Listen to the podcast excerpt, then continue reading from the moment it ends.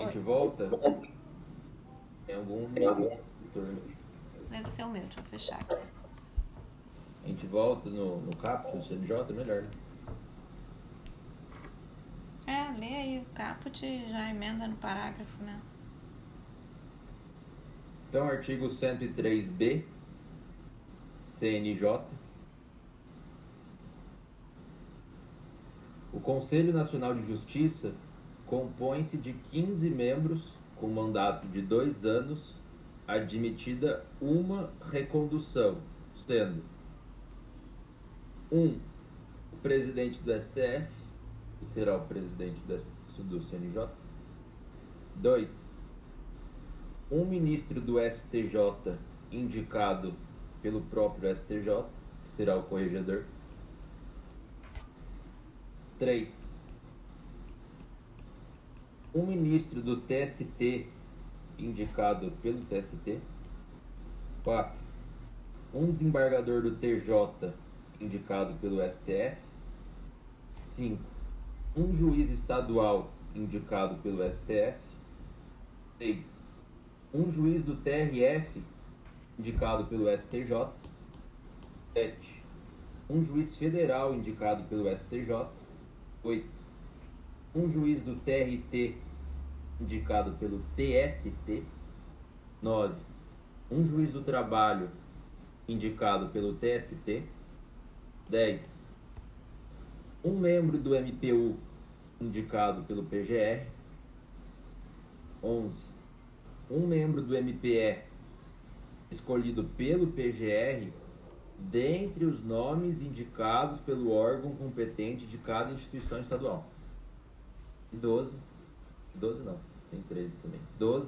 Dois advogados indicados pelo Conselho Federal da OAB. E 13.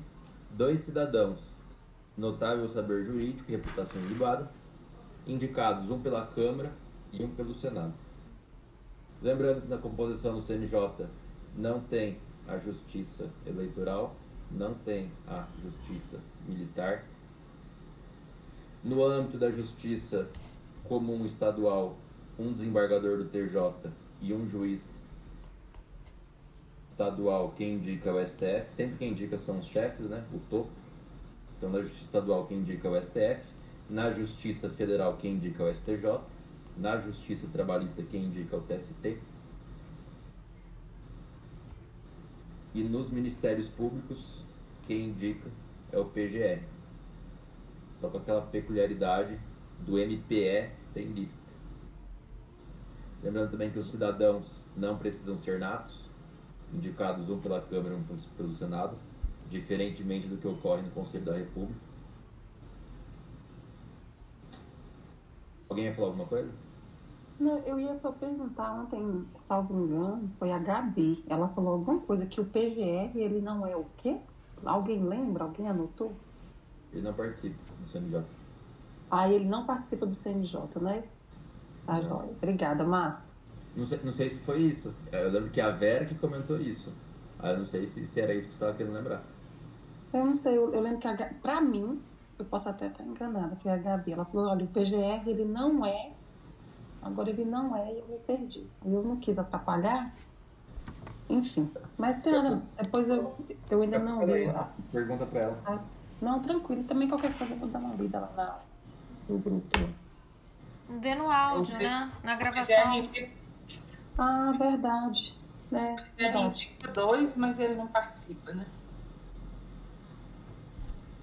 Ele indica dois, mas ele que não participa, não é isso? Ele indica um membro do MPU, um membro, um membro do MCE. Isso. E ele não participa. Ah, tá. É, tá, joia. Obrigada, Vera. Ah. Lembrando que CNJ e o CNNP não fazem controle de constitucionalidade, pois não possuem função jurisdicional, possuem função meramente administrativa e financeira. Lembrando que o CNJ faz o controle interno do Poder Judiciário, salvo STF, enquanto que o CNMP faz controle externo do Ministério Público.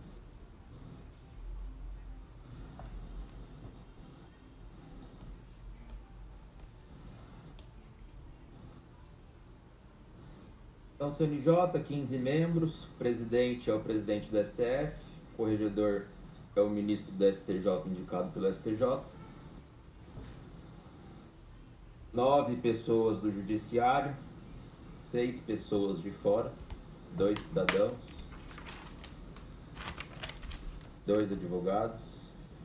E dois MP. Ah, dos incisos que eu lembro, era só, se alguém quiser acrescentar alguma coisa.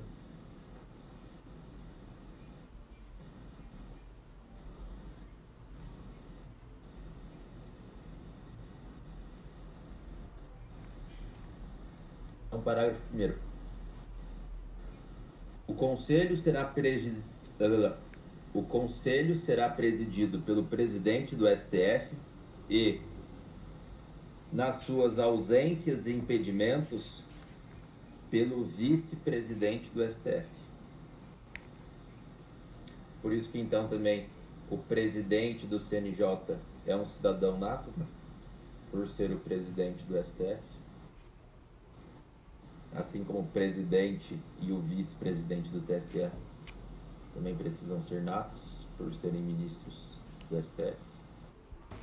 Estou lembrando disso. Segundo, alguém sobre o primeiro? Boa noite. Boa noite, Gabi. Tem, tem perguntas diretas para você já, Gabi. Ai, meu Deus, o que, que eu fiz? Gente, eu só não ligo a câmera que eu tô comendo o meu miojo. Então, vocês não gostariam de ver essa cena. Miojo do quê? Isso aí é muito importante. Galinha caipira da turma da Mônica é o melhor. Aí sim. Vamos deixar ela terminar de comer o miojo, depois a gente pergunta. É de ontem, então deve estar um sorrisal. Mas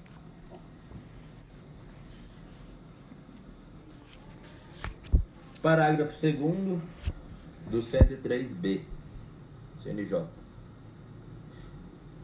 Os demais membros do Conselho serão nomeados pelo Presidente da República depois de aprovada a escolha pela maioria absoluta do Senado Federal. Outra maioria absoluta do Senado. Não vou nem falar as maiorias relativas, né? Da sabatina do Senado, senão eu vou ser linchado.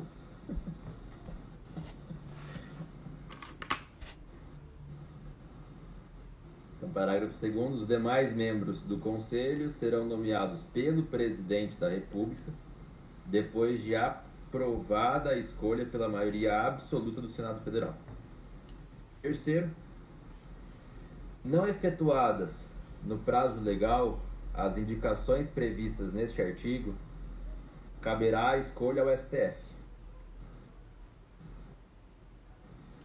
E uma dúvida, é, se, porque os dois cidadãos, é, dois são indicados pela Câmara e dois são indicados pelo Senado. Até dos indicados pelo Senado, é, tem que ter aprovação de maioria absoluta? Ou eles já são indicados por, por uma votação?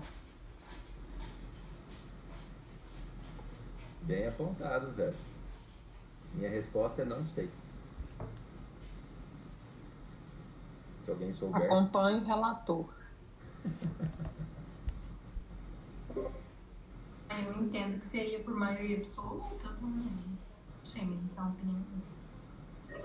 É, eu também entendo igual a Carol, porque assim, o parágrafo, se a gente for pegar a linha do parágrafo primeiro, é, ele diz que o conselho será presidido pelo presidente do STF. Aí depois, os demais membros do conselho, que não o presidente do STF, vai ser nomeado pelo presidente da República, depois de aprovada a escolha por maioria absoluta.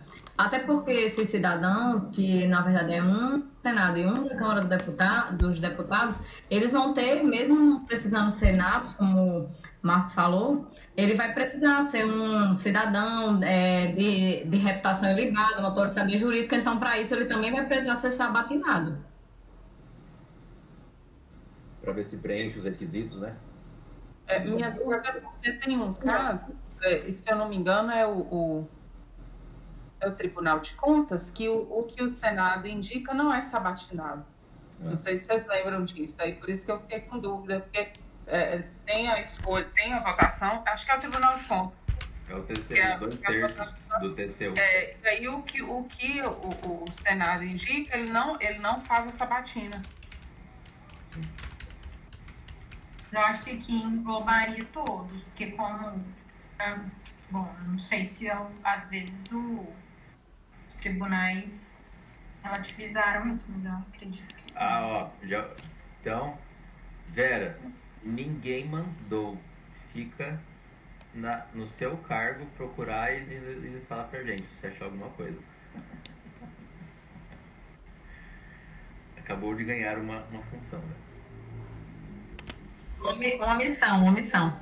Uma missão. Já, já tá anotado no caderninho de pendência. Marco hoje já começou bem, hein? Mas se alguém quiser dar uma resposta ou criar um raciocínio porque sim, porque não, também fique à vontade. Brincadeira. Eu pensei que eu tinha dado um, assim, um raciocínio, mas eu vou pesquisar enquanto você vai, vai para os próximos parágrafos. Mas eu acho que é isso mesmo, sabe? É, porque fala de um membro, né? Um membro será o presidente do STF. Os demais membros que não presidente do STF, entendeu? Vão ser, vão ser nomeados pelo presidente da República. Mas eu posso, eu posso conferir aqui numa Constituição comentada, alguma coisa assim, enquanto o Marco vai terminando, e antes de terminar o artigo todo, eu trago a resposta. Se eu conseguir. É que às vezes também a indicação lá do inciso 13 é por um quórum menor, né? Aí se justificaria uma maioria absoluta, vamos dizer. Mas eu também não, não, não faço a menor ideia. Então, terceiro, não efetuadas no prazo legal as indicações previstas neste artigo, caberá a escolha ao STF. Então, o pessoal lá, TST, tem que indicar o pessoal da Justiça do Trabalho, o STJ tem que indicar o pessoal da Justiça Federal, o PGR tem que indicar o pessoal do MP. Se eles não indicarem, a escolha fica para o STF. Quarto, compete ao Conselho o controle da atuação administrativa e financeira do Poder Judiciário e do cumprimento dos deveres funcionais dos juízes, cabendo-lhe, além de outras atribuições que forem conferidas pelo Estatuto da Magistratura, 1. Um, zelar pela autonomia do Poder Judiciário e pelo cumprimento do Estatuto da Magistratura, podendo expedir atos regulamentares no âmbito de sua competência ou recomendar providências.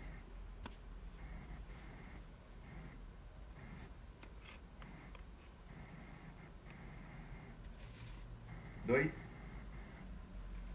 zelar pela observância do 37, normas da administração pública, e apreciar de ofício ou mediante provocação a legalidade dos atos administrativos praticados por membros ou órgãos do Poder Judiciário, podendo desconstituídos, revê-los ou fixar prazo para que se adotem as providências necessárias ao exato cumprimento da lei, sem prejuízo da competência do TCU.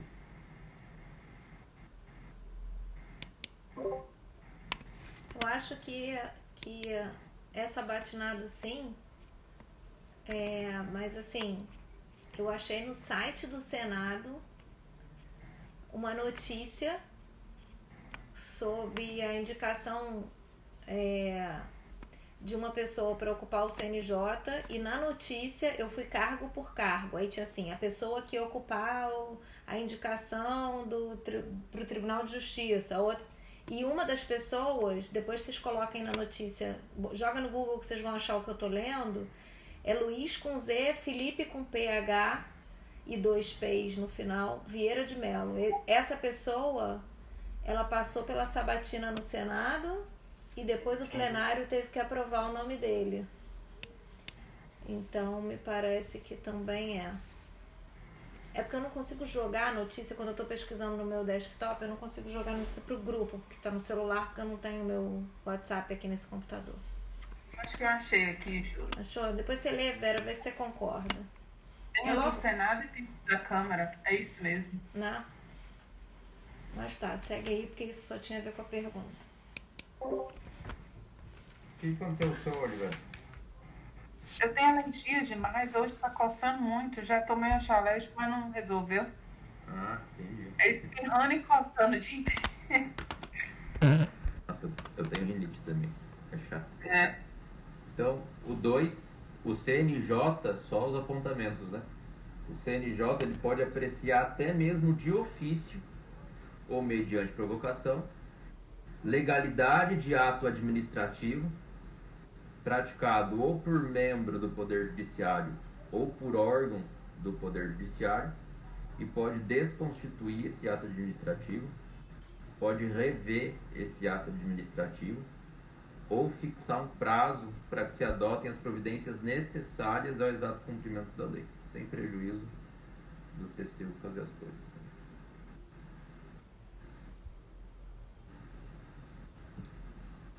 3.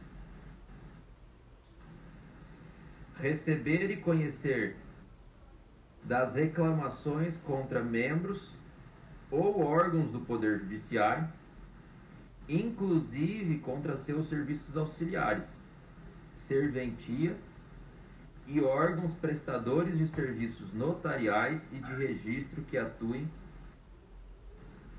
Opa, deu um retorno aí, Rece- receber e conhecer das reclamações contra os membros ou órgãos do Poder Judiciário, inclusive contra seus serviços auxiliares, serventias e órgãos prestadores de serviços notariais e de registro que atuem por delegação do poder público ou oficializados, sem prejuízo da competência disciplinar e correicional dos tribunais podendo avocar processos disciplinares, podendo avocar processos disciplinares em curso e determinar a remoção ou disponibilidade e aplicar outras sanções administrativas asseguradas pela defesa. Eu li certo aqui que no meu antiga, o meu tá na redação antiga, tinha ou aposentadoria, não sei o que, tá arriscado foi tiraram isso né com a PEC da Previdência. Aposentadoria compulsória. Não existe mais hoje aposentadoria compulsória dos magistrados? Como sanção eu sei que a PEC da a, se não me engano a PEC da Previdência tirou tudo da Constituição que falava ou aposentadoria, não sei o que, não sei o que para os juízes, mas não sei se consta em algum lugar perdido ainda, se há a possibilidade ainda da aposentadoria compulsória como sanção dos magistrados. Se alguém souber. eu acho que não. Agora eu acho que só a expulsória por causa da idade. Que passou pra 75, né?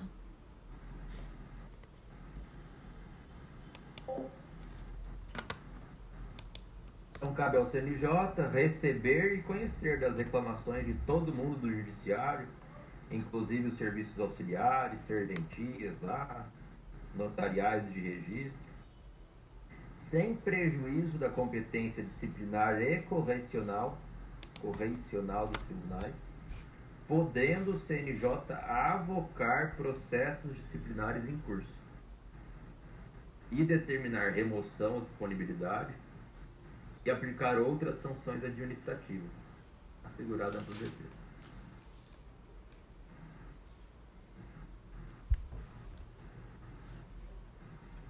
Compete ao CNJ 4 representar o Ministério Público no caso de crime contra a administração pública ou de abuso de autoridade.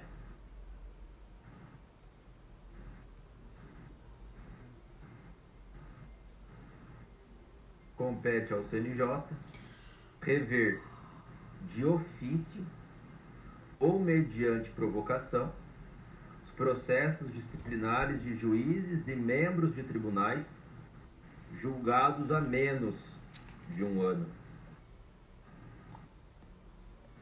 Então só pode rever processo disciplinar, mesmo de ofício, que tenha sido julgado a menos de um ano. Igual a um ano ou mais de um ano, não pode mais rever. E não pode também aplicar a pena de demissão. CNJ? É. Ô, gente, vocês estavam. A, a dúvida que vocês estavam falando é sobre se o Senado e a, o quórum de aprovação para nomeação se seria absoluta do pessoal do CNJ, é isso? Não, era se, aqueles, se aquele membro indicado pelo Senado também precisaria passar pela aprovação do Senado. Se tinha uma votação prévia, mas é, pelo, pela notícia que passa Além ah, da é porque a mesa que indica. E aí, como a mesa indica, o Senado precisa votar para aprovar. Entendi. Ah, é a mesa que indica? Hum. Sobre esse inciso aqui, eu lembro. Vocês lembram daquele desembargador? Daquele não. D1, certo? Desembargador de uma certa cidade litorânea que possivelmente faltou com respeito para não falar outra coisa com o guarda municipal. Aí o corregedor do CNJ até estava querendo rever seus processos disciplinares que ele tinha ele tinha bastante processos disciplinares, mas ele deu até a, a reportagem falando, porra, até queria rever porque o cara, pelo jeito, não, não fez coisas boas. Mas, como já foram julgados há mais de um ano, não poderei fazer nada. O que que deu esse processo? Vocês sabem? Ele se aposentou. Ele era daqui de São Paulo. É, acho que ele teve que. Não foi? Seria o Marco. Ah, é, acho que mais ou menos isso que eu, que eu. Não sei muito bem não o que aconteceu como diz a Thais, ele foi premiado. Foi premiado. Mas era mesmo. É. Acho que foi antes da reforma, então. Então ele se aposentou, já tinha idade para se aposentar mesmo. A única, o único processo que eu tenho notícia, assim, lógico que devem ter outros, né? Mas o único que eu tenho notícia de que houve a perda do cargo foi aquela juíza que deixou a menina virar a noite na cela com os presos, lembra dessa notícia? Uhum. Ela se aposentou, não foi? Compulsoriamente. É, mas ela, ela não, ela perdeu o cargo. Ela perdeu mesmo? Ela perdeu o cargo. Hum. Mas, mas tá era o mínimo também, né? Era o mínimo. É que eu ia falar, porque pra mim ela tinha se aposentado. É. Ainda bem. É, essa aí se ferrou mesmo. Bem feito. Então, 5 compete ao CNJ rever de ofício ou mediante provocação processos disciplinares de juízes e membros de tribunais julgados a menos de um ano.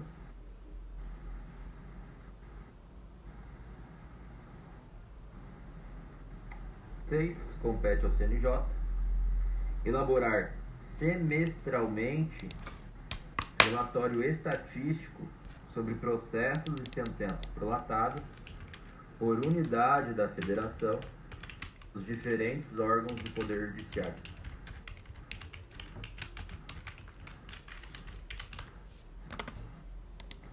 Sete. Elaborar relatório anual propondo as providências que julgar necessárias sobre a situação do Poder Judiciário do país e as atividades do Conselho, o qual deve integrar mensagem do presidente do STF a ser remetida ao Congresso Nacional por ocasião da abertura da sessão legislativa. Então, aberta a sessão legislativa é toda aquela mentirada, né? Por parte de vários órgãos. Tem também do Poder Executivo, né, que ele tem que apresentar os planos lá, além das contas, apresentar os planos, o que julgar necessário também, o que julgar pertinente, CNJ. Vários órgãos consta da Constituição. E no início da sessão legislativa tem que meter mensagem ao Congresso Nacional.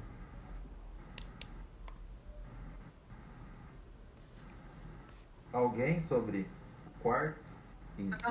aqui, não tem nada a ver com matéria, mas vocês ganharam o título de novinhos. Meu filho passou aqui e falou, ai, esse tanto de gente nova estudando com você? então pronto, vocês são os novinhos. Ô, oh, coitado. Eu tô engano aqui. Hum. Vera, me diz uma coisa, por engano, de novinha não tem nada. É... Também, é só. Eu também não. Gente, vocês não têm uma, uma, filha de 16 anos, eu tenho. Vamos ah, lá. Ah, então, você teve com quantos anos, Josi? Vocês querem eu ainda não tem nem. Vocês então... querem saber quantos anos eu tenho? Eu falo, não tem problema nenhum com a idade. Vera, só me diz uma coisa antes deles continuarem a inquisição aqui comigo. É, esse negócio da pena tá na resolução 135 do CNJ, só para você não, que não pode aplicar pena de demissão, é porque eu não estou conseguindo abrir aqui no meu computador. Vou procurar aqui onde que tá, Júlio. Peraí. Tá. Só, só fazendo uma parte aqui de ontem, eu estava lendo uma jurisprudência sobre aquilo que a Vera falou, de que o que, que é âmbito nacional, né? É, essa, esse âmbito nacional é, foi um raciocínio criado pelo, ST, é, pelo STF, usando por analogia a lei. Eu vou pegar o número da lei, só porque vocês gostam de botar referência né, do lado do artigo. O âmbito nacional é com base na lei dos partidos políticos. E aí eu vou pegar o artigo só aqui para dizer para vocês. Continua lendo, quando eu achar o artigo eu interrompo de novo e falo a lei. Daqui a pouco eu dou o fundamento legal de âmbito nacional ser aquele um terço dos. não sei que lá. dos estados. das unidades da federação. Isso. Eu vou achar. ah, tá. Não, não, eu achei que eu tinha achado, eu vou achar aqui e já falo, mas vai continuar aí. Parágrafo 5 O ministro do STJ exercerá a função de ministro corregedor e ficará excluído da distribuição de processos no tribunal, competindo-lhe, além das atribuições que lhe forem conferidas pelo Estatuto da Magistratura, as seguintes: 1. Um, receber as reclamações e denúncias de qualquer interessado relativas aos magistrados e aos serviços judiciários. 2. Exercer funções executivas do Conselho de inspeção e de correição geral. 3. Requisitar e designar magistrados, delegando-lhes atribuições e requisitar servidores de juízos ou tribunais, inclusive nos estados, DF e territórios. É, Lei 9.096 de 95, artigo 7, parágrafo 1. É a lei orgânica dos partidos políticos. Você não coloca não, Josi, do lado do... Coloca, eu botei, é porque eu já li essa jurisprudência depois de ontem, aí eu só tô, só marquei para lembrar de falar para vocês o que que era. Só que eu só li essa jurisprudência ontem, entendeu? Por isso que ela já não tava no meu código. Ah, não, eu, eu digo isso porque você virou e falou, vocês que gostam aí de colocar MC do lado dos artigos. Ah, não, porque senão eu guardava informação só para mim, entendeu? Então, assim, como vocês não, gostam não, também, eu tô dividindo com vocês o fundamento. Senão, né, a gente fala, ah, da onde é que veio isso? Aí não lembra, e tá aí. Os famosos vídeos. Obrigado, Josi. Eu anotei.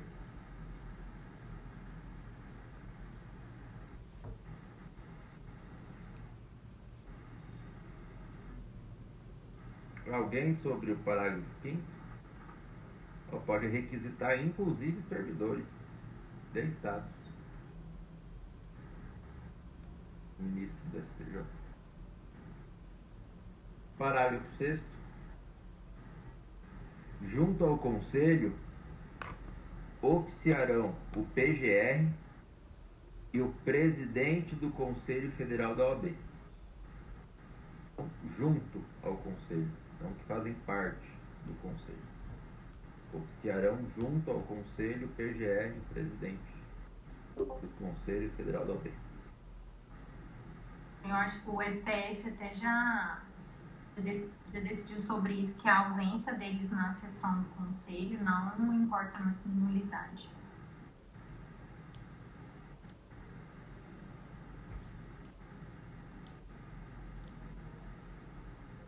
Parágrafo 7. Você me perguntou, eu, eu fiz a anotação assim, que o Conselho não pode aplicar a pena de demissão de magistrados na medida em que a demissão depende de decisão judicial transitada em julgado. Hum, não tá. sendo ele órgão jurisdicional, não cabe aplicar tal pena. Ah, tá ótimo. Tá ótimo, perfeito, Vera.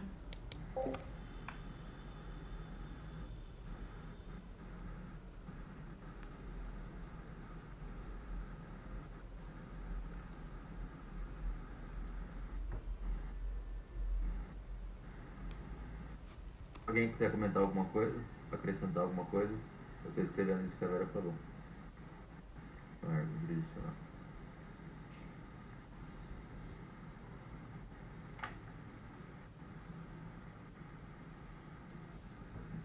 Depois do, do fundamento fica tão óbvio, né? Mas a Vera falou até porque falou, nossa, que estranho. A Vera falou o fundamento e falei, nossa, falou. Como assim? Claro, né? Por que, que a gente é. não pensa nisso? A gente está querendo um artigo que diga assim: o CNJ não pode aplicar a pena de demissão. Mas não penso, não. Na hora cola a placa, a gente não consegue pensar, cara. É. Parágrafo 7. A União, inclusive no DF territórios, criará ouvidorias de justiça competentes para receber reclamações e denúncias de qualquer interessado contra membros ou, contra membros ou órgãos do Poder Judiciário ou contra seus serviços auxiliares, representando diretamente ao CNJ.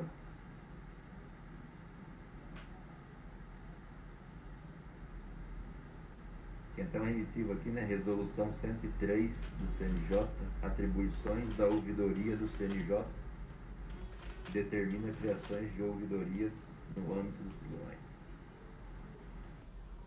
Se é essa vigente.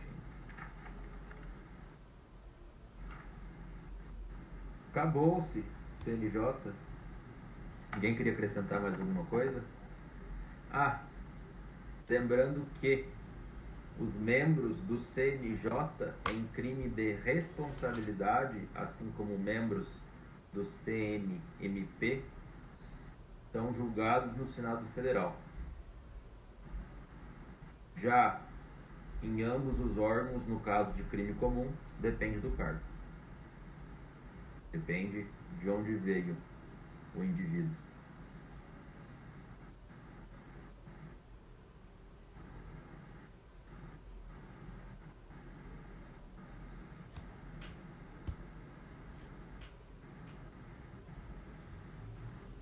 Tem uma anotação aqui que o CNJ ele pode editar atos regulamentares, resolução, que são considerados atos normativos primários. Então, cabe a DI, né? Do CNJ? Sim. Tanto o CNJ como o CNMP. As próprias resoluções deles também são consideradas atos normativos primários. Você, você falou isso ou você falou outro ato lá, o Vera? Mudando? As resoluções. Tá. Eu até lá ver, né? Eu tenho essa anotação lá no 59. Os atos normativos. Que mais?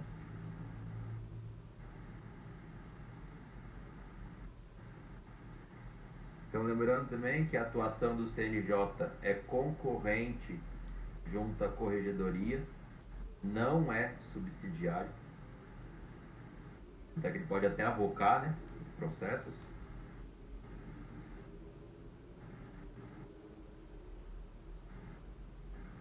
Eu estou procurando aqui as anotações perdidas, ver se tem mais alguma coisa. Se alguém quiser falar mais alguma coisa. As jurisprudências que tem aqui no material, elas são, assim, bem estranhas, assim, porque... É, vou dar um exemplo, assim, da, da, das coisas que tem aqui anotadas, tá? Aqui tem uma jurisprudência dizendo o seguinte... CNJ não pode fazer controle de constitucionalidade. Óbvio, porque ele é um órgão administrativo, então ele não vai poder fazer controle de constitucionalidade. Contudo, ele pode determinar a correção de ato do tribunal local que, embora respaldado por legislação estadual, se distancie de entendimento do STF. Então, nesse caso, era um caso que uma, uma lei estadual previa que o abono de férias dos magistrados era em percentual superior a um terço. E isso fere a Loman. Não tem respaldo na Loman. Aí ele, ele pode afastar. Isso está no informativo Pode. 915. Eu vou botar depois lá no grupo a jurisprudência. Só que assim, é meio bizarro, porque ele não pode, mas. É... Ele pode, vamos dizer. É, pode, mas não. Dependendo do nome, ele pode. É. Dependendo. Aí outra coisa aqui, que tem, outra que eu também achei estranho.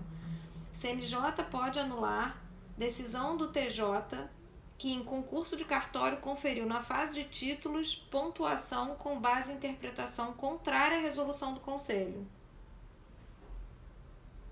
Fiquei meio assim, falei, tá anulando decisão do TJ, mas Mas aí é um ato administrativo, né? E aí, aí ele é um substituiu ato... a decisão e já mandou outra lá na lata. Mas eu achei não sei, achei meio muito para ele, mas assim, eu acho que ele é muito mesmo, né? Mas aí não, não entraria no parágrafo 4 inciso 2, que o CNJ pode, de ofício, desconstituir um ato administrativo? Que daí, nesse caso, de concurso, não seria um ato jurisdicional, né? Seria um ato... É.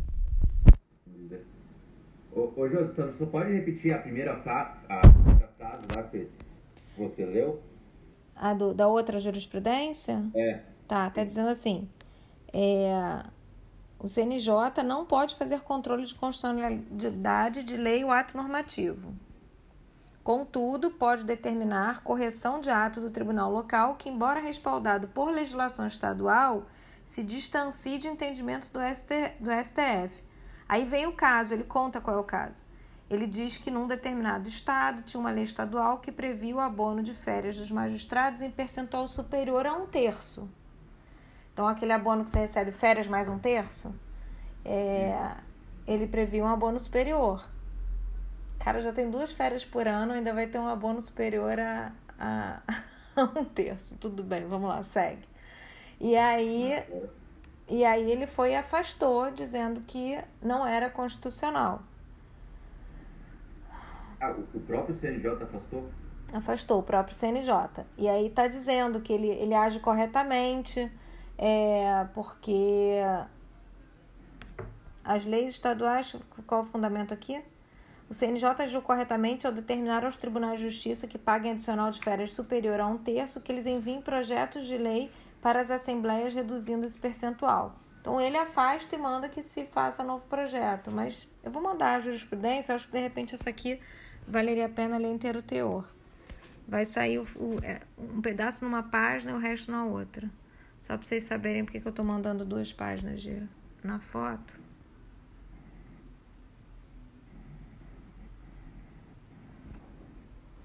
Enfim, mas são essas. Nossa, ô velho. Você que tinha comentado que o CNMP faz controle externo, né? É. Aqui no meu caderno tá que ele faz o controle interno. Eu vou procurar aqui, porque no meu eu fiz duas colunas, controle interno e controle externo. Ah, tá. Será que ele faz os dois, então, vamos dizer? Não, ele só está no externo. Eu estudei essa semana. O, o Ministério Público, ele fa, o CNP faz controle externo. Então já riscarei agora minha anotação. Eu fiz duas colunas. Na coluna de controle externo tem CNMP e na de controle interno tem é, todos os órgãos e entidades, TGU, TGE, CGM e CNJ.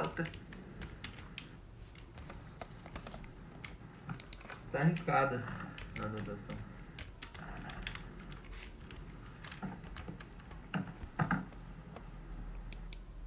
Alguém mais, galera, sobre o CNJ? Senão a gente vai pro STJ.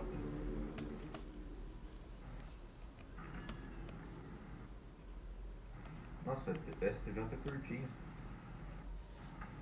Depois já é TRF, Justiça Federal.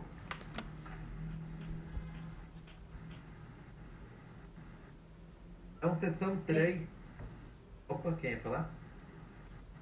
Não, eu ia falar da competência. Chega num 109, a gente vai ficar em competência um pouquinho. A pergunta é: será que chegaremos hoje no 109?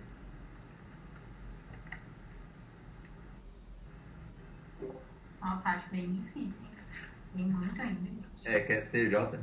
E, e acho que seria bom a gente comparar os STJ com STF, né? Quando entra em rock lá, RESP, de novo, que a gente fez lá em.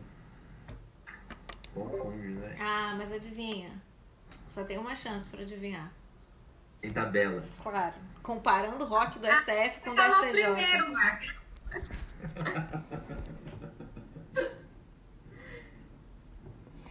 Olha, eu vou até acompanhar pela tabela Tá. na hora que chegar, hein? Tá, eu vou mandar agora, vou ó. me antecipar e vou mandar agora. Ó, a hora que eu tiver num artigo de tabela, você já avisa já, Júlio. Fala, ó, tem tabela no ato. Eu já até já vejo pela tabela. Já vou me antecipar e vou mandar pra não esquecer. Comparação do rock em um e em outro.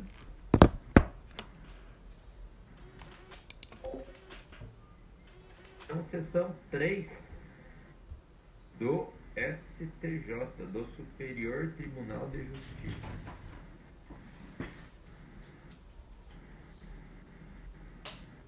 Cento e quatro. O Superior Tribunal de Justiça compõe-se de, no mínimo, 33 ministros. Então pode ter 587, pode ter 587.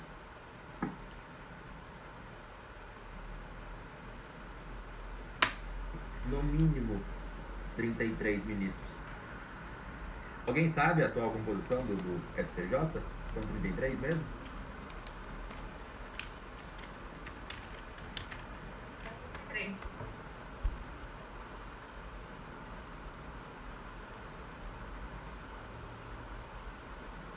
Parágrafo único. Os ministros do Superior Tribunal de Justiça serão nomeados pelo presidente da República, dentre brasileiros com mais de 35 e menos de 65 anos, de notável saber jurídico e reputação ilibada, depois de aprovada a escolha pela maioria absoluta do Senado Federal. Sabatina com maioria absoluta no Senado ministros do STF, ministros do STJ, ministros do TST, PGR, membros do CNJ. Já por maioria relativa não posso falar, sob pena de, de linchamento.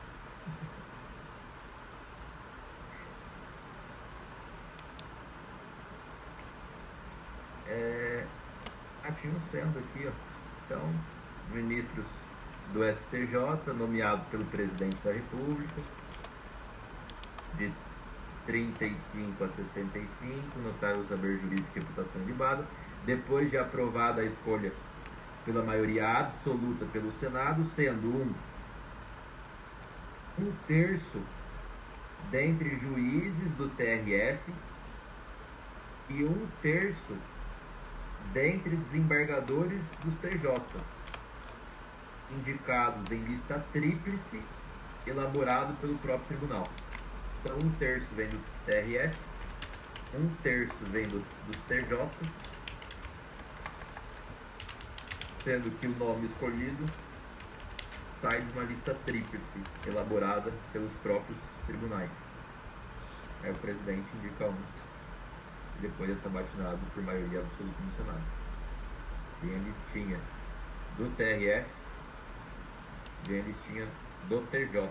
E também dois, um terço, em partes iguais, dentre advogados e membros do Ministério Público Federal, Estadual, do Distrito Federal e Territórios, alternadamente indicados na do 94.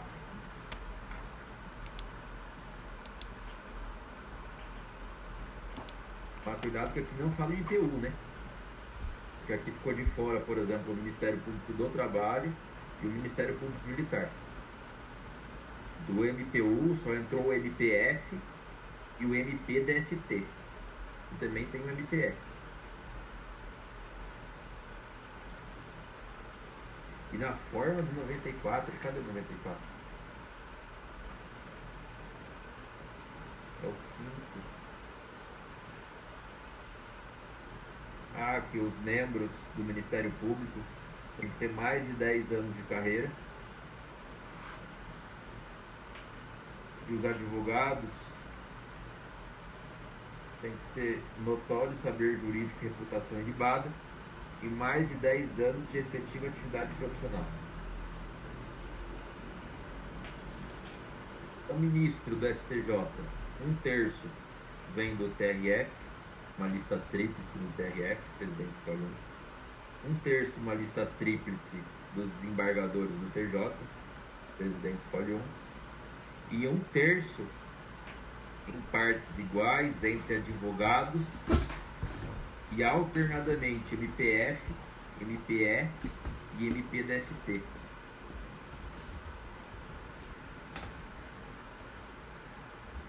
Em relação, em relação aos membros da advocacia e do Ministério Público, cada um, né, né os seus representantes, né, quando for a, a vez deles de, do terço, é um quinto, esse é quinto, né? Terço. O, é um terço. Eles é, encaminham a uma lista sextupla para o STJ e o STJ recebe, escolhe três entre os seis e manda para o presidente. Então, eles elaboram, na verdade, cada é, classe, né, o OAB ou o Ministério Público, uma lista sextupla. Aí, a... quem que faz a tríplice, Gabi? Eles O STJ. Eles encaminham para o STJ e aí o STJ escolhe três e encaminha para o presidente.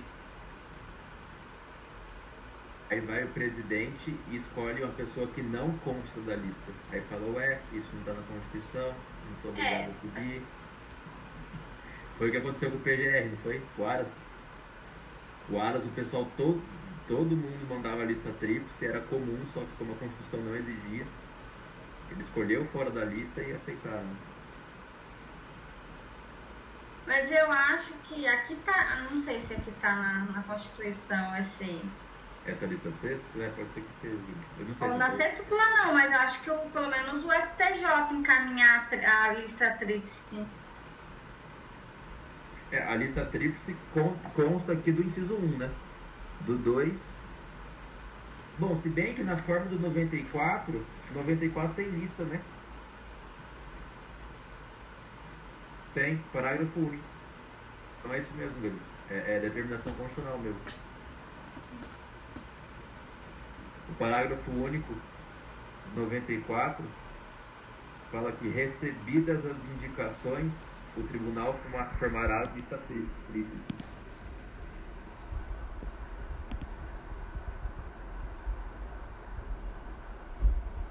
Aí a sextupla tá dando caput. Aí a sextupla vai para o tribunal e o tribunal faz a tríplice no parágrafo, no parágrafo único 94. Né? Então da STJ, essa lista sexta que vai para a STJ, a STJ faz lista tríplice, o presidente vai ser obrigado. Sim.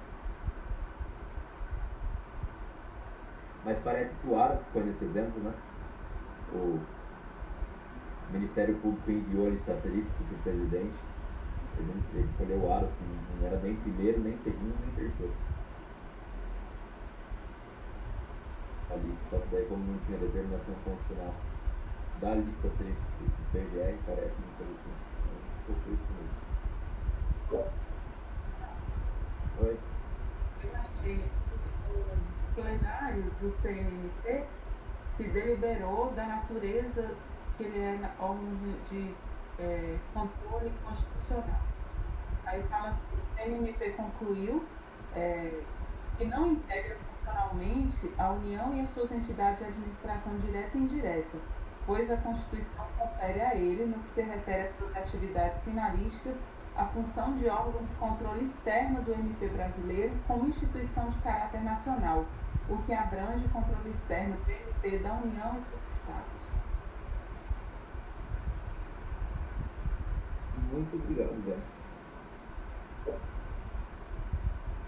Eu mandei um aqui no grupo, que eu quis que tá, eu estudei sobre isso essa semana e estava fazendo algumas questões.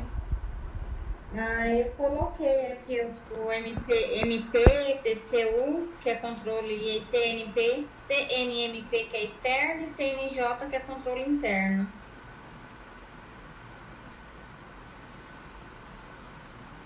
Ah, Então, só voltando para o inciso 2, tomar cuidado, que é um terço entre advogados e MPs, não é MPU.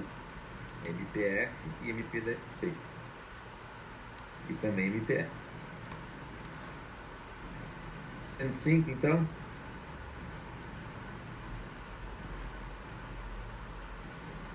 Ah, deixa eu só fazer um, um comentário que eu tinha anotado a respeito da criação do, do superior do STJ.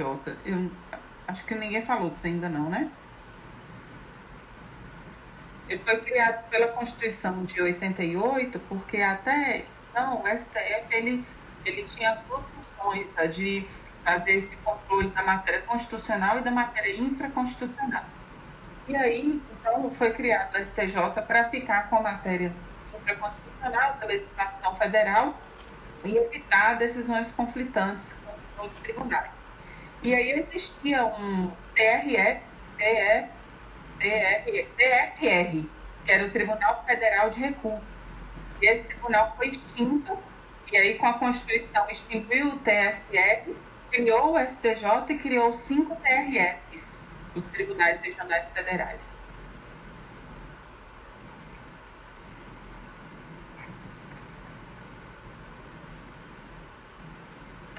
Aí sim, velho.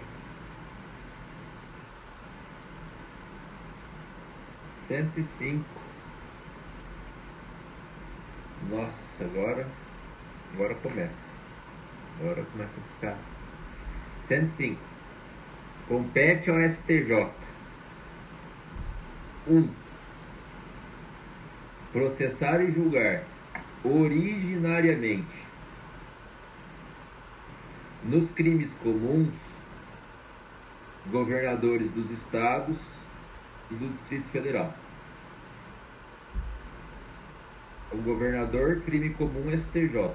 Crime de responsabilidade do governador é o Tribunal Especial, formado pelo presidente do respectivo TJ, cinco desembargadores do respectivo TJ e cinco deputados da respectiva Assembleia Legislativa.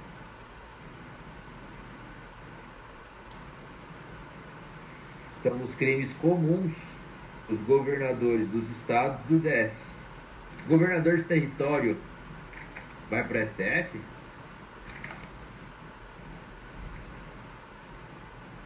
Governador de território não consta aqui, né?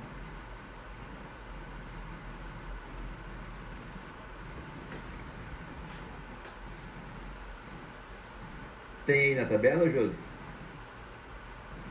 Tá. Então, a linha A compete ao STJ processar e julgar originariamente nos crimes comuns os governadores do estado, dos estados e do Distrito Federal. E nestes e nos crimes comuns e nos crimes de responsabilidade, os embargadores dos TJs, os desembargadores dos tribunais de justiça dos estados do Distrito Federal, crime comum e crime de responsabilidade, crime comum e crime de responsabilidade no STJ, os membros dos tribunais de contas dos estados e do Distrito Federal.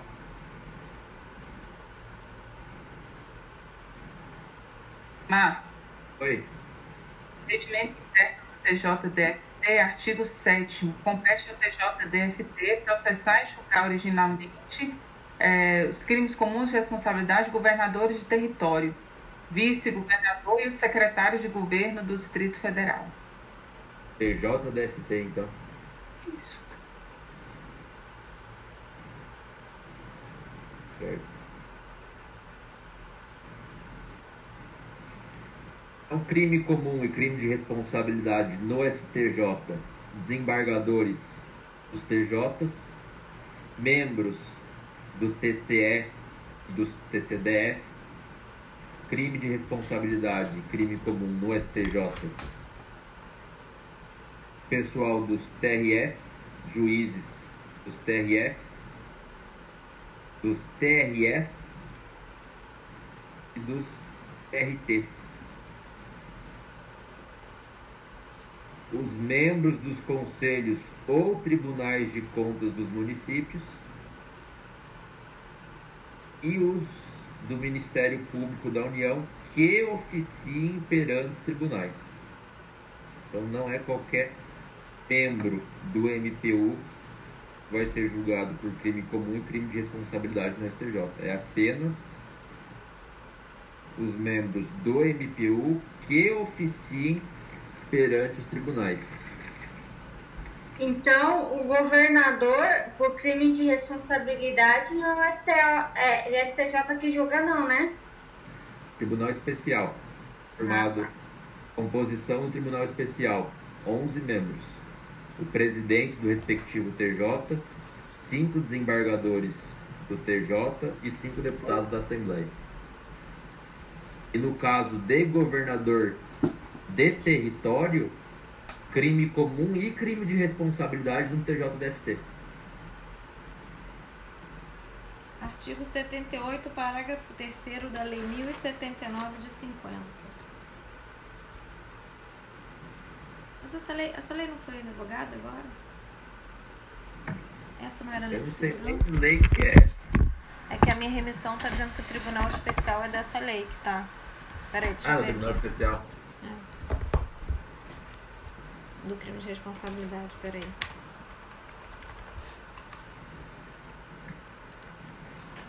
Ó, então, um membro do MPU que oficie em tribunais superiores, crime comum e crime de responsabilidade no STJ. Um membro do MPU que oficie perante a segunda instância, tribunais comuns, vamos dizer, também vai para o STJ. Crime comum, crime de responsabilidade. Mas os membros de primeira instância, vamos dizer, do MPU, serão processados e julgados no TRF, com a exceção do MPDFT. Não, com exceção nada. E o, o vice-governador é julgado no TJ, mesmo que o ato que ele tenha cometido, ele estiver, mesmo que ele estivesse na, como governador interino, ocupando o cargo de governador, ele é julgado no TJ. Nossa. Essa daí é diferente, hein, velho? Ô, José, essa tabela aqui você já mandou já, né? Uhum. É, na, na reclamação 980 do STJ, essa decisão do vice,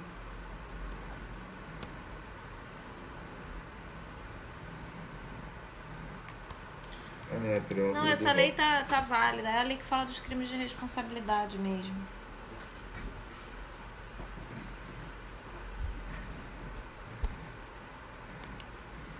o engraçado é que não consta expressamente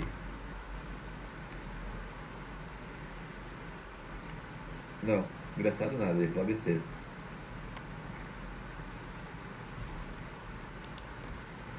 Então vai para o STJ, crime comum e crime de responsabilidade.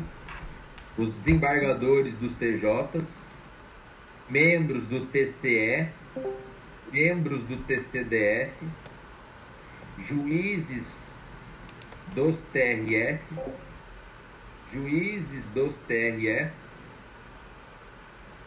na verdade desembargador. É que parece que desembargador é apenas exclusivamente TJ, né? O resto, pelo menos a Constituição fala só juiz, né? Mesmo de segunda instância. Mas enfim, o pessoal da segunda instância, vou até falar o termo que não é técnico, os desembargadores dos TRFs, crime comum e crime de responsabilidade no STJ, desembargadores dos TRS, Tribunal Regional Eleitoral, desembargadores dos TRTs, os membros dos conselhos ou tribunais de contas e os membros do MPU que oficiem perante os tribunais. Porque membro do MPU de primeira instância, crime comum e crime de responsabilidade lá no TRF. Já membro do MPU que oficia perante tribunal, seja tribunal de segunda instância, seja tribunais superiores, aí sim vai para o STJ. Então não é todo e qualquer membro do MPU que vai para o STJ. Pessoal da primeira instância, entre aspas, do MPU, vai para o TRF.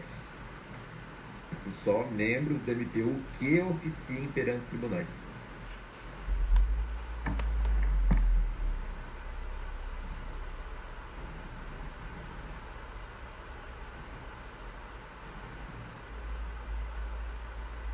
Então, STJ julga tanto crime comum como crime de responsabilidade.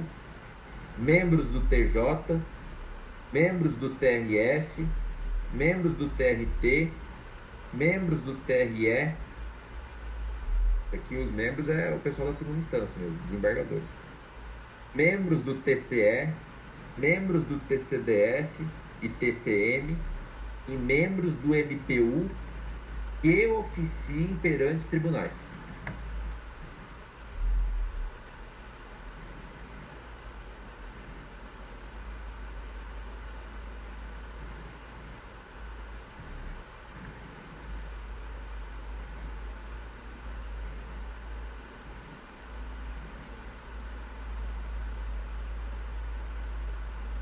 Alguém sobre inciso 1?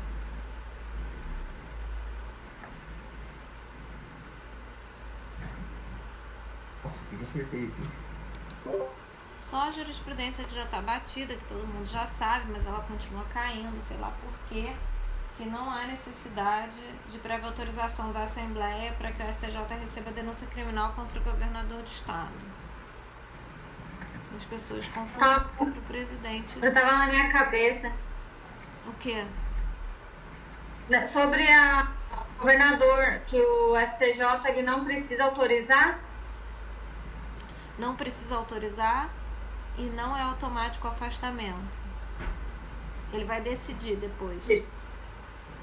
E também tem um julgamento recente, acho que é 2019, 2020, não, não é, mas é recente, que diz que se é, a pessoa deixar de exercer o cargo de governador, voltar a exercer de novo, mesmo assim não, não volta. Peraí, Sofia. Mesmo assim não volta para. É, ele perde o foro. Ele foi governador, deixou de ser governador, ele perdeu o foro, vai para o primeiro grau. Não importa, não importa se depois ele volta a ser governador de novo. É, está no informativo 649.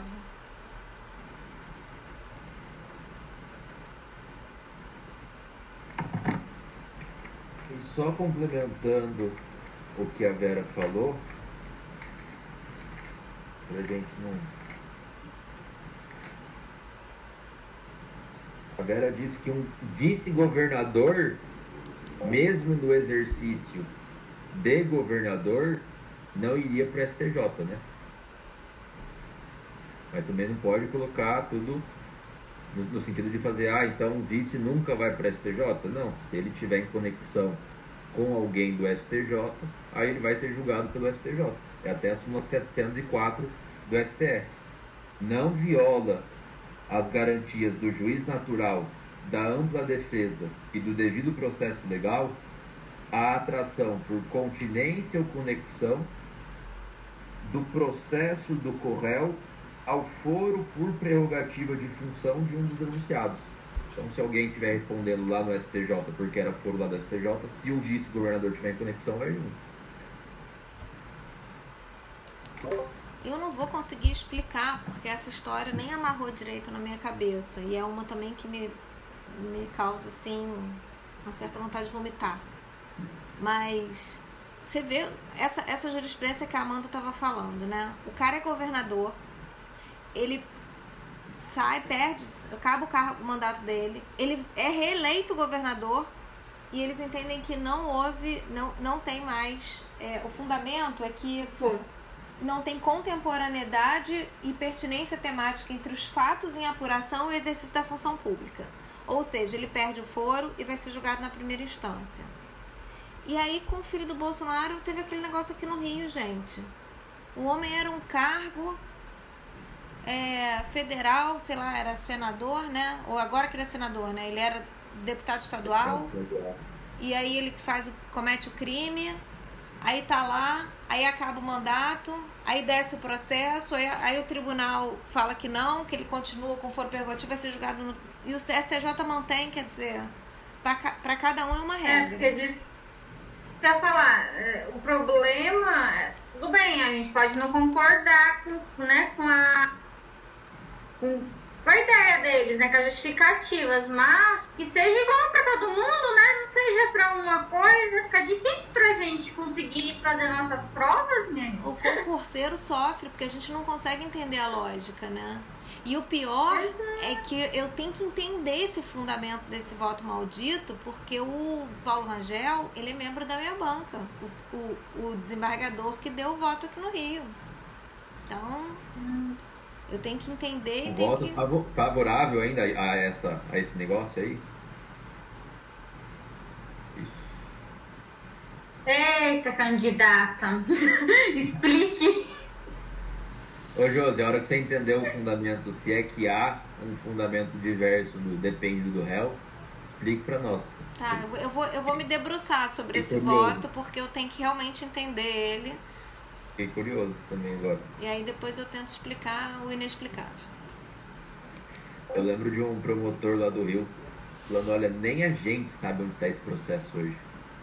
Foi tanto pra lá, pra cá, não sei o que, acabou aqui, foi pra lá. Eu, eu vou pausar aqui. Eu tenho um remissivo aqui, debaixo do inciso 1, a súmula vinculante 46, mas não tem a redação. Alguém tem aí, fácil?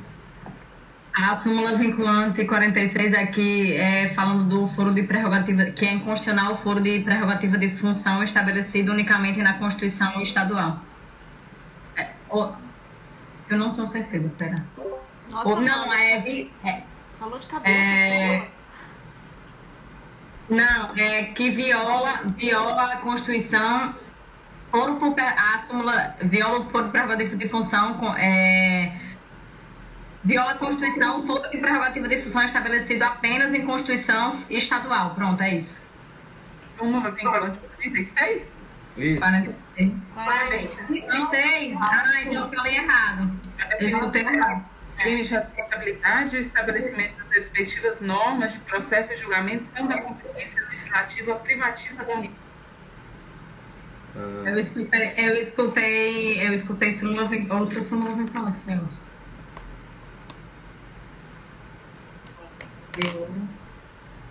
A Constituição, peraí. O...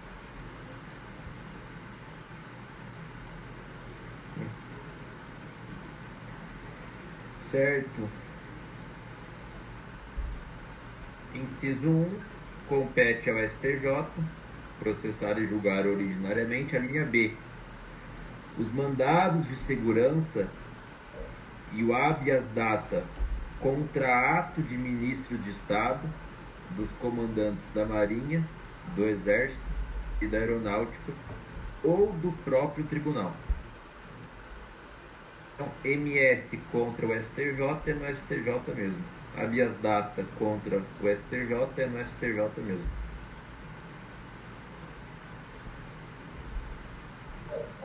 IMS habeas data contra ministros de Estado e comandantes Marinha Exército Aeronáutico, STJ.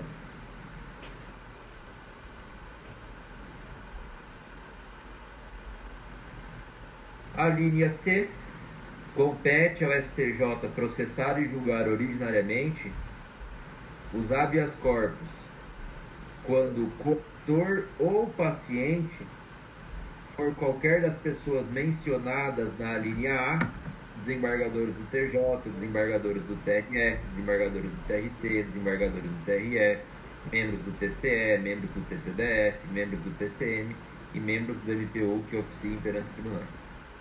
Então, quando qualquer. Ô, Mar, Oi. oh, desculpa, terminei.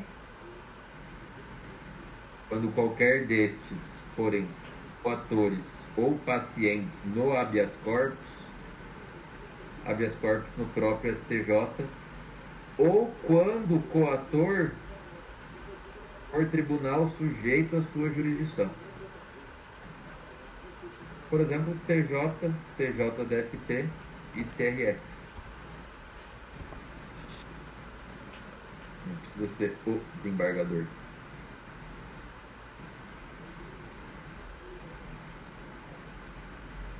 Bem que é.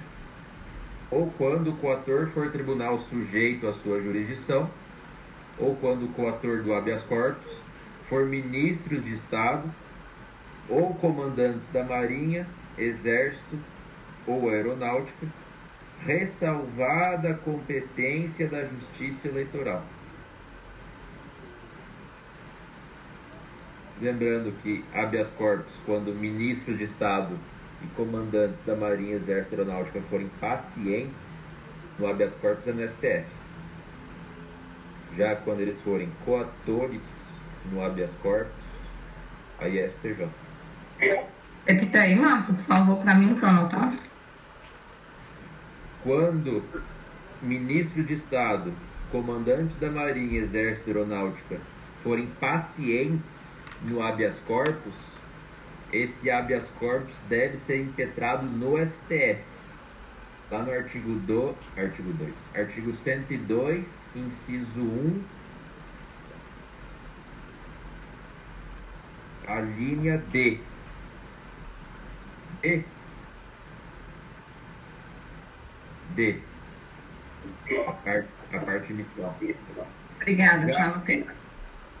Já quando ministro de Estado, comandante do comandantes Marinha, Exército Aeronáutico, forem pacientes, pacientes acabei de falar, pacientes é no STF. Quando eles forem coatores, é no STJ. Então, pacientes no habeas corpus, ministro e comandantes, pacientes no habeas corpus, STF. Quando forem coatores no habeas corpus, é STJ. Ressalvada a competência da Justiça Eleitoral. O que você ia falar, Gabi? É, em relação à linha anterior do mandado de segurança, tem a súmula 41 do STJ, que fala que o, Supremo, o Superior Tribunal de Justiça não tem competência para processar e julgar originariamente mandados de segurança contra ato de outros tribunais ou dos respectivos órgãos. Porque ele fala assim que a, o artigo 101, inciso 1, a linha B, delimita competência absoluta do STJ, estabelecendo expressamente as restritas hipóteses de impetração de mandado de segurança originário. Então, não é competência do STJ julgar o mandado de segurança contra ato é, proveniente de desembargador do Tribunal de Justiça Estadual ou do TRF.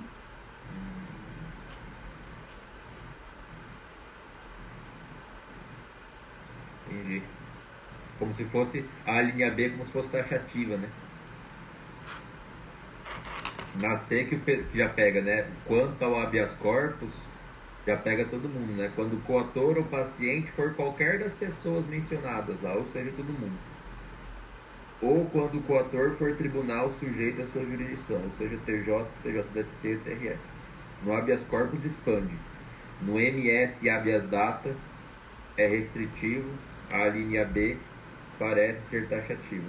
Somente MS habeas data contra ato de ministro de Estado, comandantes da Marinha Exército Aeronáutica e do próprio STJ. Nossa, por que, que eles fazem isso, né? Aí vai no C, tem uma ressalva da Justiça Eleitoral, o habeas corpus quando é paciente dos ministros da STF, quando é coator no STJ. Só pra. É isso mesmo.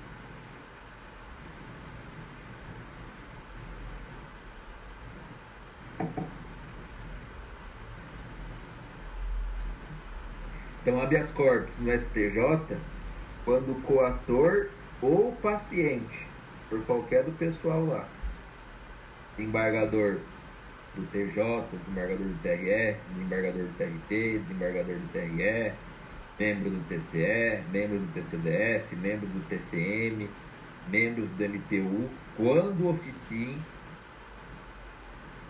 que oficiem perante os tribunais. Aí tanto coator como paciente. Ou tribunal sujeito à sua jurisdição, tanto coator como paciente, paciente foi. E ministros de Estado e comandantes da Marinha e Exército Aeronáutica no STJ apenas quando forem coatores, com a ressalva ainda da competência da Justiça Eleitoral. Porque quando os ministros de Estado e comandantes da Marinha Exército Aeronáutica forem pacientes, aí é lá no STF. Artigo 102, inciso 1, a linha D.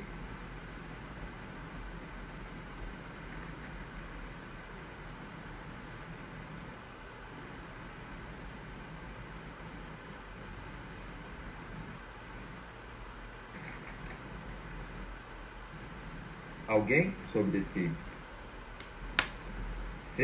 Ou até outro passado aí? Aqui. aqui.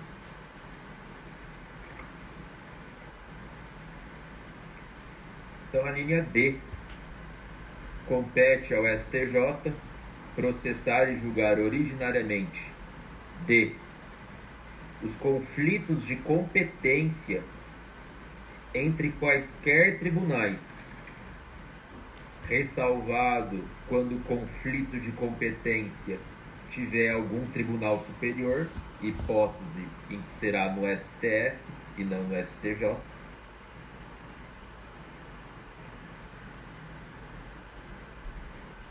Aí, continuando os conflitos de competência entre quaisquer tribunais, ressalvado 102.1o, que é justamente isso, quando envolver conflito de competência com algum tribunal superior, não é do STJ, é do STF, a competência. Então, conflitos de competência. Agora voltando para o STJ, conflitos de competência entre quaisquer tribunais, com essa, com essa exceção, bem como entre tribunal e juízes a ele não vinculados e entre juízes vinculados a tribunais diversos.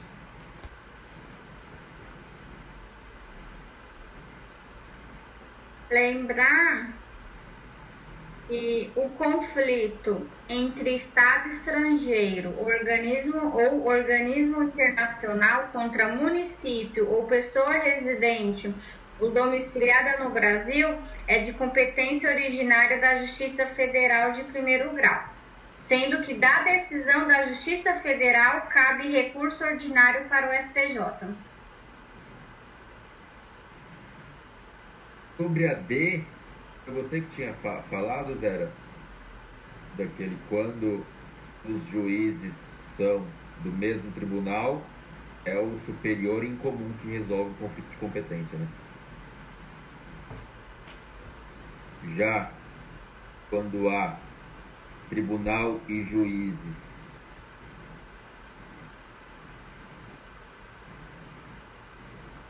Pera, buguei.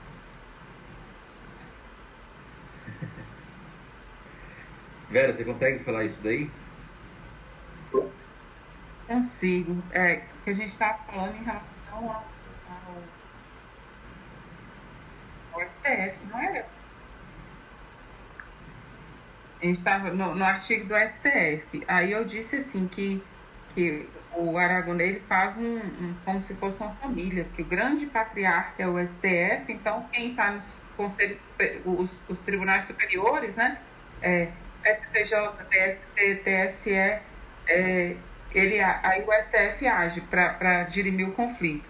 Quando o conflito é entre irmãos também, que seria, por exemplo, TJ de Goiás e TJ de São Paulo, é, é o pai que é chamado, então é o STJ. Se for TRT de Minas Gerais e TRT do DF, é o TST, que é o próximo mais alto a eles, né? Se, agora, por exemplo, região diferente, TRF da primeira região, TRF da segunda região, é o STJ que resolve os conflitos. É, agora, conflitos que seriam, digamos, de pais diferentes, é o TJ contra o TRE, é o STJ. Um TRT contra o TRE, é o STJ. É, TRT contra, é, já falei, né? É, é justiça eleitoral, é, é, contra o TRE. O juiz de trabalho e um juiz federal, STJ. É, é, é, foi isso que eu falei.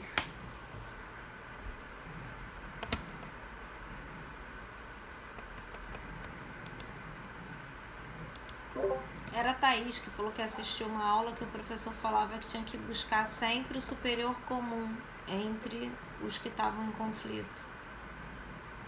Quando não tiver um superior em comum, vai para o STJ. Isso. E quando tiver um superior envolvido, vai para o STF.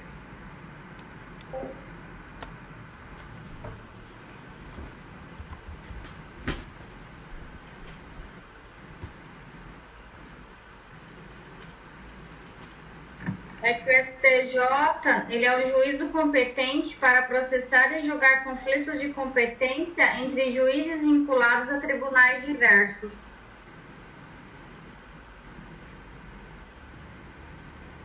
Se for vinculado ao mesmo tribunal, quem julgaria seria o superior em comum. Ah, eu lembro que tinha, como diz a, a Josi, tem um bizu bom, só que eu não, eu não tô lembrando. Ah, aliás, a Josi tem tabela, só que assim, ela não, ela não Na, quer. No material que fala bizu. material que fala dos bizus aqui. Que é esses mnemônicos que você gosta, mas aqui.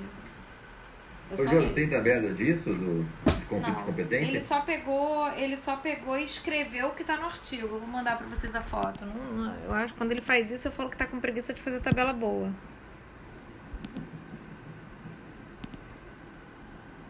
Botar pra vocês. É, isso deixa, que, deixa que eu vou atrás e, e mando. Eu tenho algum lugar isso aí também. E só, pelo, só pela redação do artigo fica bem ruim, né? Pois é. Pegar, assim, a situação hipotética. Enfim, seguindo.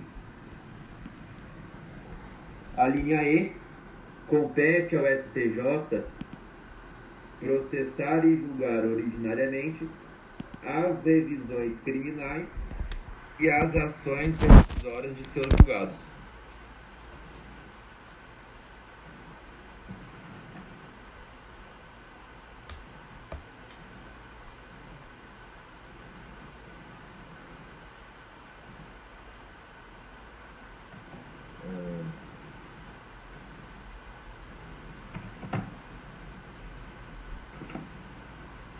A linha F compete ao STJ processar e julgar originariamente a reclamação para preservação de sua competência e garantia da autoridade de suas decisões. Negócio aqui de reclamação para preservar a competência e garantir a autoridade de suas decisões consta expressamente no STF, no STJ e no TST.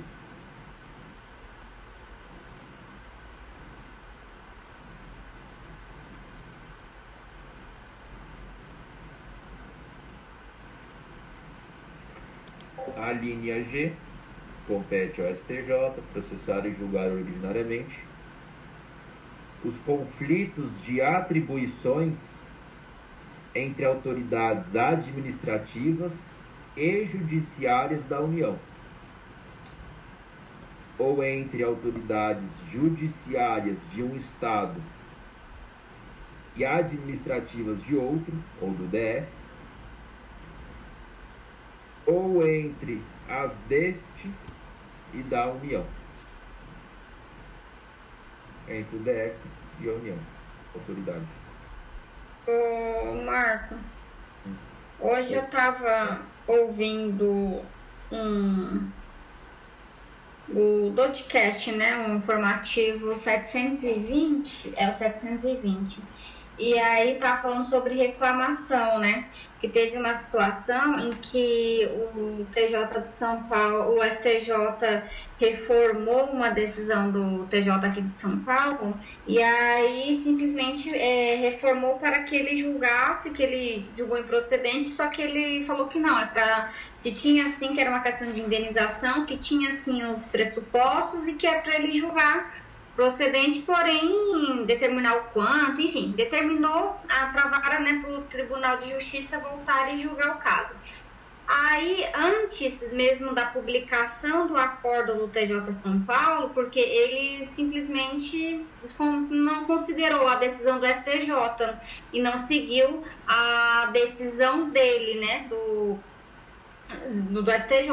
Aí a autora, né, ela entrou a recorrente entrou com uma reclamação, falando, olha, o TJ São Paulo não cumpriu a determinação, né, sua o STJ. A LP, aí a recorrida falou que ela não poderia ter entrado com a reclamação porque o S, o TJ São Paulo, assim, não, não tinha sido ainda publicada a decisão. Mas aí o STJ falou que não que o que cabe reclamação contra essa decisão, né, no caso do TJ São Paulo, que mesmo não tenha sido publicada. Uh, e ela não precisaria, no caso, sequer interpor recurso especial, porque já tinha uma decisão do STJ, no sentido que era para fazer, né, um, né que, o ST, que o TJ não seguiu. Vou colocar é, então, ainda que não publicada a decisão, já pode entrar com a Porque isso, porque não cabe é, 1030, né, que seria o juízo de retratação. Achei bem interessante. Porque para mim, no caso, poderia falar, poderia entrar com recurso especial, mas como já tinha a mesma decisão do STJ, ela não precisava interpor novamente um recurso especial. Porque ele, no caso, o TJ descumpriu uma decisão do STJ.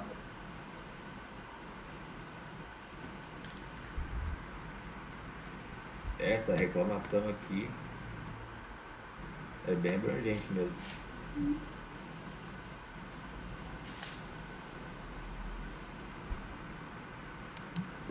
Antes que eu me esqueça, deixa eu só fazer um comentário.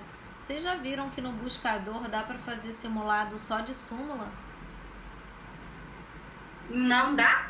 Dá para fazer, achei bom. Nossa. Lá embaixo. Mas é no próprio simulado? É. Dá para você selecionar como assunto só as súmulas. Era só isso, só para atrapalhar um pouquinho.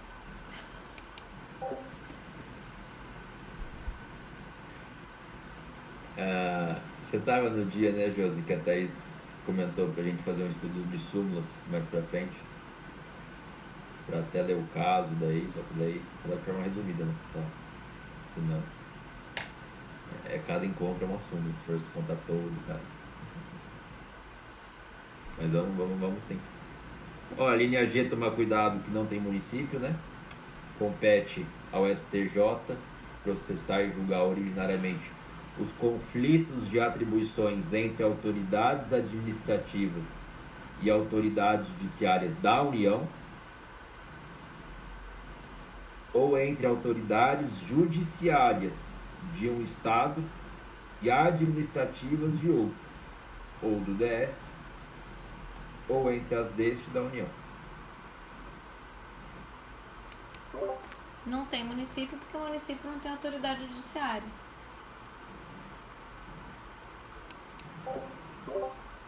Muito bem, candidato. Onde eu pego o distintivo? Agora eu fiquei até com vergonha. Próximo examinador, Paulo Rangel. O quê? Tô saindo. Fiquei até com vergonha agora dessa anotação. Não fica não, porque eu perguntei pra Vera onde estava, que eu não podia aplicar a pena de demissão. A gente tá junto nessa hoje.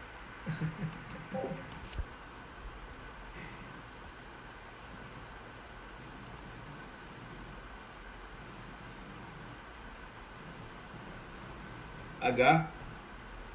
Compete ao STJ processar e julgar originariamente o mandado de injunção quando a elaboração da norma regulamentadora por atribuição de órgão, entidade ou autoridade federal da administração direta ou indireta excetuados os casos de competência do STF e dos órgãos da Justiça Militar, da Justiça Eleitoral, da Justiça do Trabalho e da Justiça Federal.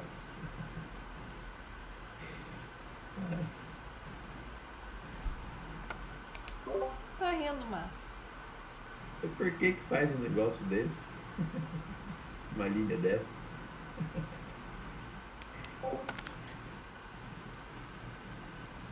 Rindo de nervoso. Na Constituição ela tem que rir de nervoso, na improbidade tem que rir de raiva.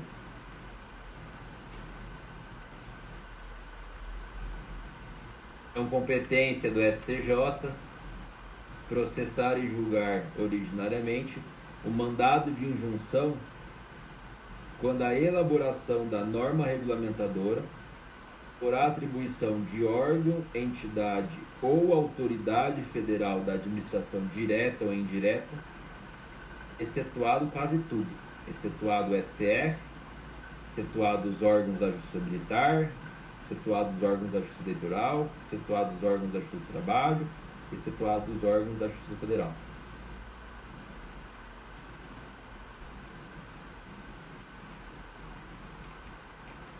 Compete ao STJ processar e julgar originariamente a homologação de sentenças estrangeiras e a concessão de exequatur às cartas rogatórias. Quem executa é a Justiça Federal, em primeira instância. STJ homologa a sentença estrangeira ou concede o exequatur na carta rogatória e depois limpa as mãos. E quem executa isso é a Justiça Federal de primeira instância. Está lá no 109, competência da Justiça Federal de primeira instância, inciso 10. Execução de carta rogatória após o exequatur e de sentença estrangeira após a homologação e outras coisas mais da Justiça Federal.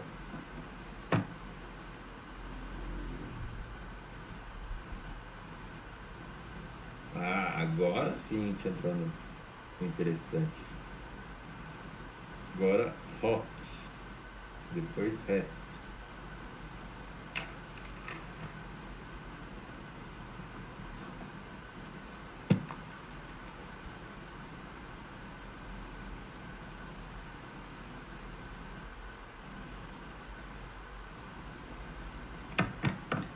Alguém sobre as alíneas anteriores?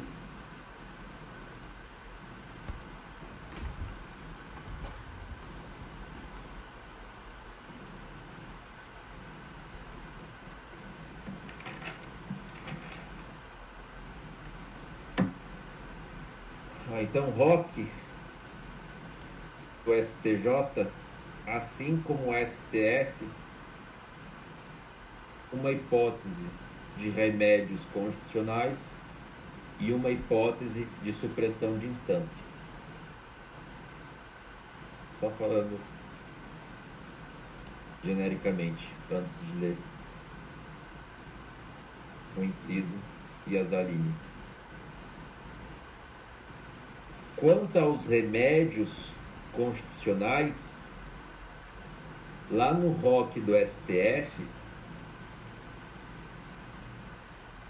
cabia HC, habeas corpus, habeas data, mandado de injunção e mandado de segurança. Já no ROC do STJ, não cabe os quatro.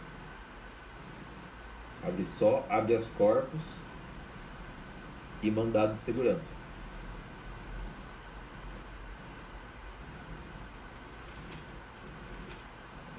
Uma primeira diferença também antes de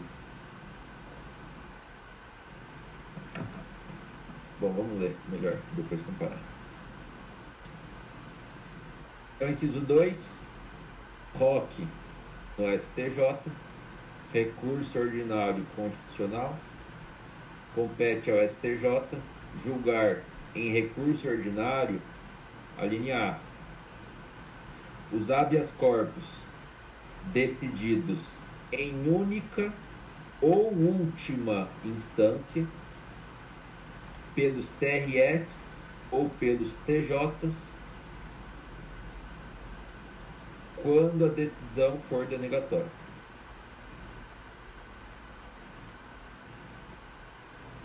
Então, cabe ao STJ julgar em recurso ordinário constitucional os habeas corpus decididos em única ou última instância pelos tribunais regionais federais ou pelos tribunais dos estados, do Distrito Federal e territórios, quando a decisão for denegatória. E, OC, no STJ, os mandados de segurança decididos em única instância, não tem última, só única, ao contrário da linha A, a linha A tem única ou última, a linha B, mandado de segurança, tem apenas única instância, pelos TRFs e TJs, quando denegatória a decisão. Lembrando que essa hipótese genérica de remédios, a linha A e B, apenas habeas corpus e mandado de segurança no ROC do STJ. Por quê? No ROC do STF tem o habeas corpus, tem o mandado de segurança, mas tem também o habeas data e o mandado de injunção, que não constam aqui do ROC do STJ.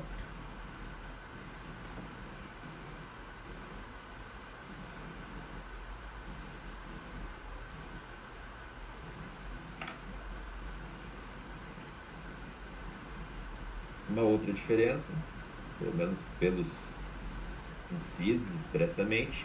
A linha A, o habeas corpus, fala decididos, habeas corpus no ROC, decididos em única ou última instância.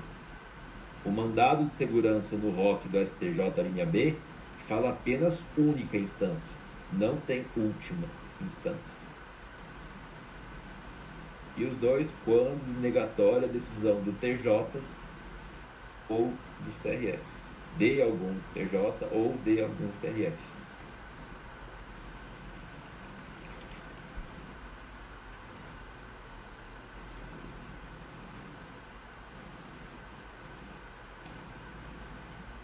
Já a hipótese de ROC do STJ quanto à supressão de instância imediatamente superior, a linha C, ROC no STJ, as causas em que forem partes Estado estrangeiro ou organismo internacional de um lado e de outro município ou pessoa residente ou domiciliada no país.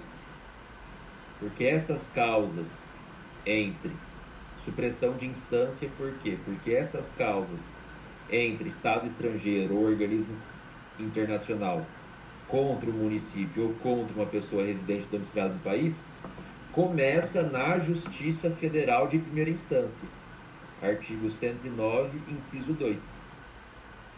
um eventual recurso que vai para o STJ por ROC. Supressão de instância, porque sai da Justiça Federal de primeira instância e pula para o STJ. Que também tem a hipótese de supressão de instância lá do ROC do STF, que é o crime político. O crime político começa na Justiça Federal. Artigo 109, inciso 4. Um eventual recurso pula da Justiça Federal da primeira instância e sobe para o STF, supressão de instância, do ROC do STF.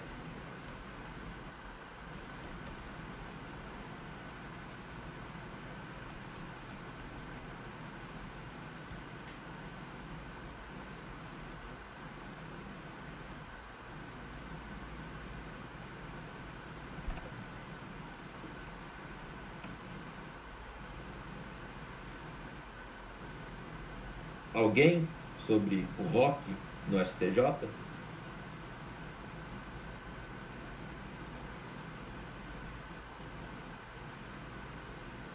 Então eu vou ler de novo o voto para ser chato mesmo. Compete ao STJ julgar em recurso ordinário a. Os habeas corpus decididos em única ou última instância pelos TRFs ou TJs quando a decisão for denegatória. E os mandados de segurança decididos em única instância pelos TRFs ou TJs quando negatória a decisão. E C, as causas em que forem partes Estado estrangeiro ou organismo internacional de um lado e de outro município ou pessoa residente ou domiciliada no país. Eu tenho aqui é que o ROC, uma hipótese é de remédios e a outra hipótese é de supressão de instância, tanto o STF como o STJ. Reforçando que a hipótese de remédios constitucionais do ROC no STJ não abrange todos do STF. ROC no STJ é apenas habeas corpus e mandado de segurança. Porque lá no ROC do STF, além dos habeas corpus e mandado de segurança, também tem mandado de injunção e habeas data. Lembrando também da diferença da linha A para a linha B.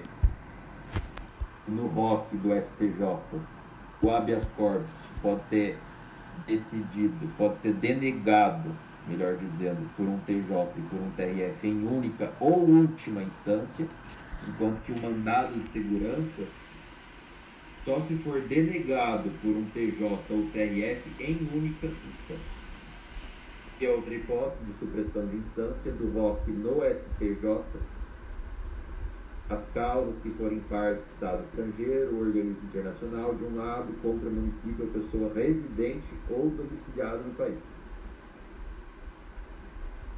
Lembrando que começa na Justiça Federal, eventual recurso, volta no STJ. 3. RESP. Peraí, peraí, peraí, peraí, peraí, peraí. Tem um esqueminha aqui no, no material do Belisário que ele fala sobre o resumo sobre a competência judicial nos conflitos que envolvam estados estrangeiros ou organismos internacionais. Eu achei bem interessante porque ele separa, né? Fala assim, no 1, um, né? Primeira hipótese, litígios entre a União, o Estado, o Distrito Federal ou o território e Estado estrangeiro ou organismo internacional o STF que processa e julga.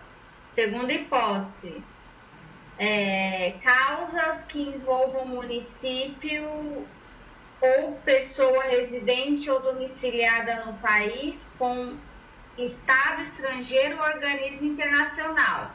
Juízes federais process, vai, processam e julgam, e o STJ julga em recurso ordinário.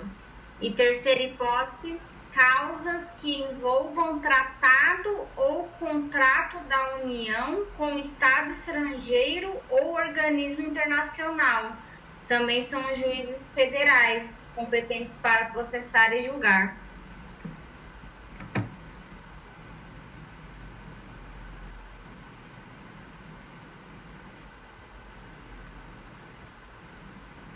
Você consegue mandar isso no grupo, Gabi?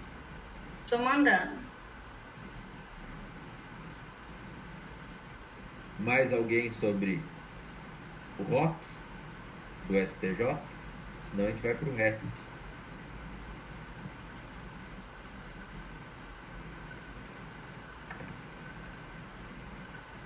Josi está congelada ou concentrada? Concentrada.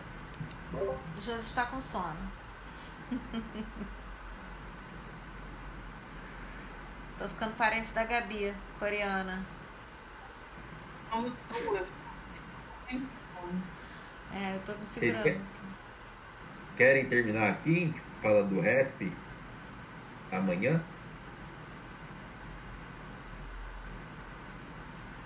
Amanhã, amanhã é quarta ainda, né? É.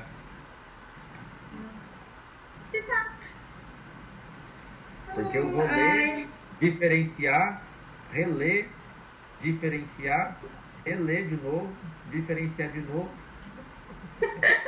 É porque. Vai vai ter fim, não? Vamos- E no final ainda vai falar do fórum de, de maioria simples, né? Maioria relativa, né, Mar? É, então, só para fechar, lembrando que a, Já deu 11 horas. É, só, só para fechar, então, lembrando que a sabatina no Senado Federal do TCU e do STM é por maioria relativa. Vocês querem fazer a tabela da LEP? Porque assim, tá vendo bagunça esse negócio aqui. Bora, vamos animar, vamos animar. SV, SV, CV, CV. Não, para, por favor. Ó, 1, 2, 1, 2, 1, 1, 2, 2. Tá vendo? Vocês estão gravando, vocês estão zoando. CV, CV, HTTT, HTTM, HTTT, HTTM. Eu tô falando de, de leque agora. não- Eu acho que eu me perdi. Amanda não tava aqui ontem, Amanda. 70, 80, 90, 100, 110, 120, Pelo amor de Deus, 130. até 70, Lepe. Do nada, numas aulas aí a gente tava falando de Constituição, tava na Constituição e de repente eu fui falar de ANPP, mas aí foi pra LEP, e aí a gente... A gente- Eu ensinei a decorar a tabela, entendeu? Ah, essa tabela já entrou, já. Lembrando que onde tem resultado morte não cabe livramento condicional. Lembrando que grávida ou com filho pequeno é um oitavo. É isso, né? É isso E que estão. Livramento condicional se for reincidente específico. Se for reincidente, se for. Ah, por é. reincidente cai no 40%. Incidente, um é Vocês, ó, se cair é questão na prova, é caixa de bombom aqui em casa, eu mando o endereço, vocês compram na Amazon, o frete é grátis.